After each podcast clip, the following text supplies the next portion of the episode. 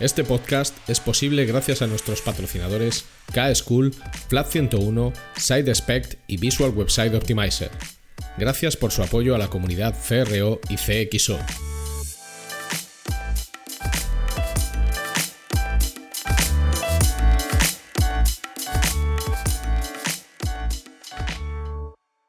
Mi nombre es Ricardo Tallar y estás escuchando CRO Café en español el podcast de referencia en CRO y CXO, donde hablamos con profesionales digitales de todos los rincones del planeta sobre nuestro trabajo, con el objetivo de compartir, entretener y aprender.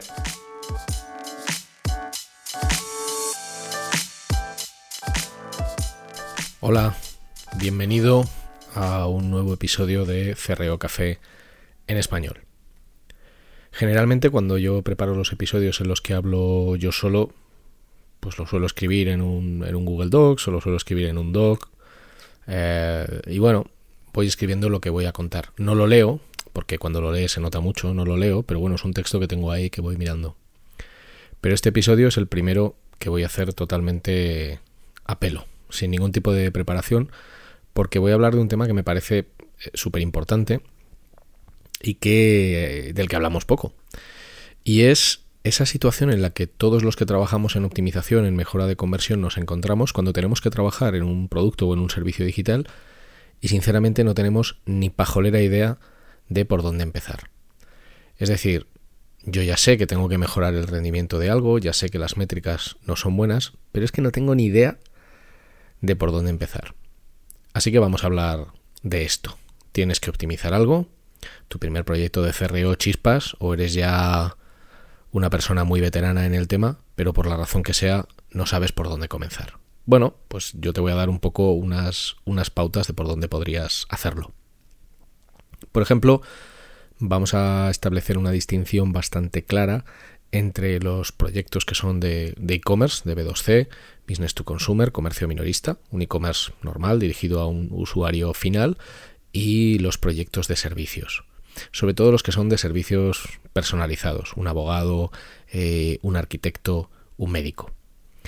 En el modelo de negocio de los servicios, sean del tipo que sean, eh, los que he dicho antes, una casa rural, en el, en el mercado de los servicios, el objetivo real, la macro conversión, lo que todos buscamos es la generación de un lead, lo más cualificado posible. Un lead es un formulario de contacto, un lead es un contacto que te llega pues porque ha visto el contenido de tu sitio web o de tu app y ha dicho, hey, yo quiero trabajar con, con este tío o con esta tía o yo quiero eh, que esta empresa trabaje conmigo. Y entonces llamo por teléfono o relleno un formulario o mando un email con los datos que hay en el, en el, en el sitio web o directamente abro un WhatsApp o, o un Zendesk con la herramienta de contacto que haya. En el modelo del e-commerce, en realidad lo que buscamos es una venta. Es una venta. ¿Por dónde podemos empezar? Bueno, en primer lugar, tanto si es un e-commerce como si es un modelo de servicios, lo primero que deberíamos hacer es replicar la ruta más habitual para llevar a cabo el objetivo de conversión que ese sitio persiga. Por ejemplo, en una página de servicios, rellenar un formulario de contacto, hacer una llamada telefónica, enviar un email o abrir un WhatsApp si vamos a mandar un WhatsApp Business o una herramienta de contacto. Lo primero porque si eso, que es la herramienta con la que debo generar los contactos, no me genera una respuesta en un tiempo menor a 48 horas en el caso de un lead, no me responde nadie al WhatsApp, eh, nadie me coge el teléfono, bueno, pues ya tenéis un primer punto de mejora importante que tiene mucho más que ver con el servicio de atención al cliente que con la propia web, pero evidentemente es crítico. En el caso de un e-commerce, eh, lo que hay que hacer es comprar comprar un producto, la ruta más habitual para comprar un producto. Home, uso de buscador o de sistema de navegación, localización del producto, visualización del producto, añadir a carrito, hacer todo el proceso de checkout. Si es posible, haced el proceso de checkout tanto en desktop como en mobile, porque muchas veces los procesos de checkout mobile y desktop no son exactamente iguales y si lo hacéis en mobile, intentad hacerlo en Android y en iOS por separado ya, bueno, tienes unas eh, primeras pinceladas de cosas que pueden no estar funcionando, que siempre debes de localizar de manera objetiva. O sea, no se trata de que esto me gusta o no me gusta.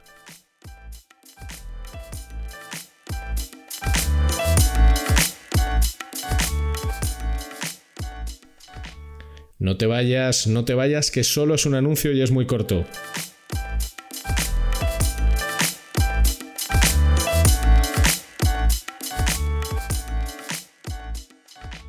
Si necesitas ayuda profesional para mejorar la conversión de tu negocio digital, tu mejor opción es contar con Flat 101.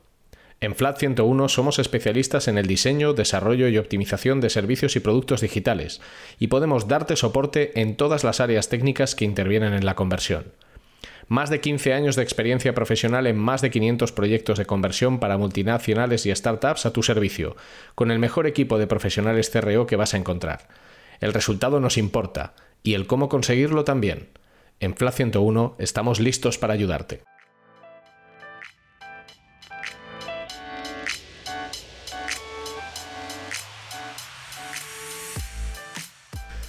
Pero ¿por dónde empezar? Bueno, en primer lugar, en el caso de un e-commerce, eh, lo más sencillo eh, es empezar directamente por la parte final del embudo, es decir, por el carrito y el acceso al checkout. Utilizando, por ejemplo, las visualizaciones de la ruta de conversión o del funnel de conversión de Google Analytics, podemos ver fracturas en ese funnel. Por ejemplo, que del primer paso del checkout pocos usuarios pasan al segundo, o que del segundo pocos pasan al tercero, o que de los que confirman que van a comprar, pocos finalmente compran. Cuando localizas un paso en el que hay una fractura muy grande, la siguiente pregunta que uno tiene que hacerse es ¿qué está pasando en ese paso? ¿Qué está generando rechazo? Claro, si has replicado el proceso de compra, pues más o menos lo vas a tener claro. Aparecen unos gastos de envío que no estaban previstos, eh, no hay una disponibilidad de stock, eh, que es un problema bastante habitual y solo se ve cuando llegas eh, al carrito. Ese tipo de cosas ya te van a dar una pista de por dónde puedes eh, mejorar. Si no hay nada tan evidente, a lo mejor lo que hay que hacer es reestructurar la forma de pedir los datos, o lo que hay que hacer es la reescritura de los contenidos o el etiquetado eh, de los campos para que sean más sencillos de entender. Esto lo puedes hacer con todos los pasos del checkout. ¿Por qué empezar por el checkout? Porque evidentemente es una zona a la que ya han llegado los usuarios que están interesados en comprar. Si ya han llegado los usuarios que están interesados en comprar, que tienen una intención manifiesta de compra, a poco más fácil y ágil que hagas ese proceso, más porcentaje de esos usuarios comenzarán. Vale, ya hemos probado el checkout, ya hemos visto que hay puntos de mejora los puedes implementar directamente o ya tienes unas cuantas ideas para testar. Nos vamos un pasito más hacia atrás, la página de producto. ¿Vale? Una cosa interesante que puedes hacer es, eh, si hay un analytics bien configurado, es ver cuántas visualizaciones han tenido determinados productos y cuántas compras ha habido de esos productos. Y sacas un ratio, un porcentaje, en base a los que se han comprado sobre los que se han visualizado. Si hay productos con exageradísimas visualizaciones y muy pocas compras, puede deberse a que no hay stock, a que no hay disponibilidad de determinados modelos, a que no hay tallas o a muchas cosas, pero no está de más comprobarlo. Si eso no sucede, lo siguiente que hay que comprobar es que no sea un problema de competitividad, es decir, que no estemos hablando de un producto que tiene un precio mm, altísimo, mucho más que otros competidores, que esa va a ser la razón de la que no te lo compren. Pero si tienes ese producto y eres competitivo, lo que tienes que hacer es testar en esa página de producto las principales funcionalidades, porque seguramente habrá un error en las interacciones de compra, eh, fallará algún tipo de interacción que haya que realizar para comprar, algo pasa.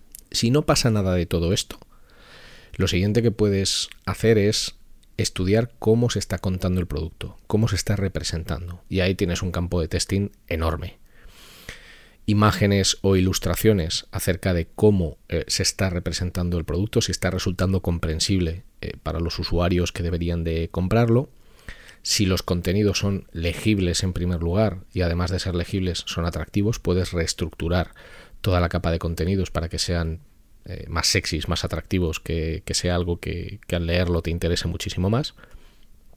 O puedes hacer cambios en la estructura de los CTAs y los botones porque quizás las acciones principales pasan inadvertidas y no están siendo visualizadas tanto como deberían. Tienes el principal CTA con el mismo color que otros botones, no está suficientemente encapsulado, no está lo suficientemente aislado o tienes un CTA poco común. En lugar de añadir a carrito o comprar, pues has puesto cosas como, yo que sé, meter en la bolsa. Esto ya son unas cuantas ideas empezando por las eh, páginas de producto. Me voy un paso más atrás todavía, a lo que se conoce como PLPs, Product Listing Pages, o las páginas de listado de productos, lo que pueden ser las páginas de categoría. En las páginas de categoría está claro que el objetivo es eh, la visualización de un determinado número de productos y que además se haga clic sobre esos productos, que los filtros se utilicen y al utilizar los filtros eh, los productos aparezcan correctamente listados. Una vez más, pruébalo Pruébalo en desktop, pruébalo en los principales dispositivos mobile y comprueba que los filtros, que los listados funcionan de manera eh, correcta. Es muy habitual, muy, muy habitual que encuentres problemas de interacción de muchos tipos y ahí ya vas a tener un campo más interesante de, de mejora. Y yéndonos un paso más atrás, pues te vas a la home. Te vas a la home o a las diferentes tipologías de home que tengan los sitios web. Y ahí lo que hay que comprobar es que todos los elementos de navegación que conducen a productos, bien sean a través del buscador o bien sean a través del menú de navegación, están funcionando correctamente. Y si no están funcionando correctamente, ya tienes otro campo de testing y de experimentación.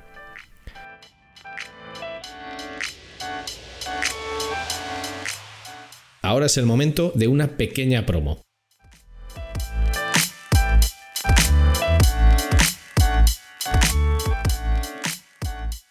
SideSpec te ofrece una solución única a nivel mundial en el campo del testing AB, la personalización y la recomendación para tus usuarios.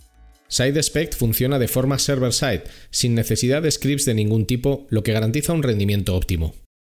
La solución de SideSpec elimina retrasos y la posibilidad de cualquier efecto flickering.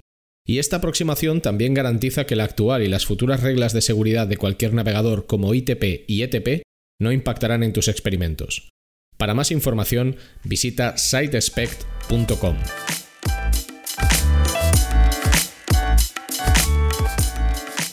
Esto si no tienes ni idea de por dónde empezar, si no ves cosas en los datos que sean exageradamente alarmantes. Es más sensato empezar hacia atrás, empezar por el checkout, página de producto, PLPs o páginas de categoría, homes o páginas que sirven de, de home. Y siempre intenta plantear mejoras dentro del proceso para el que esa página ha sido diseñado.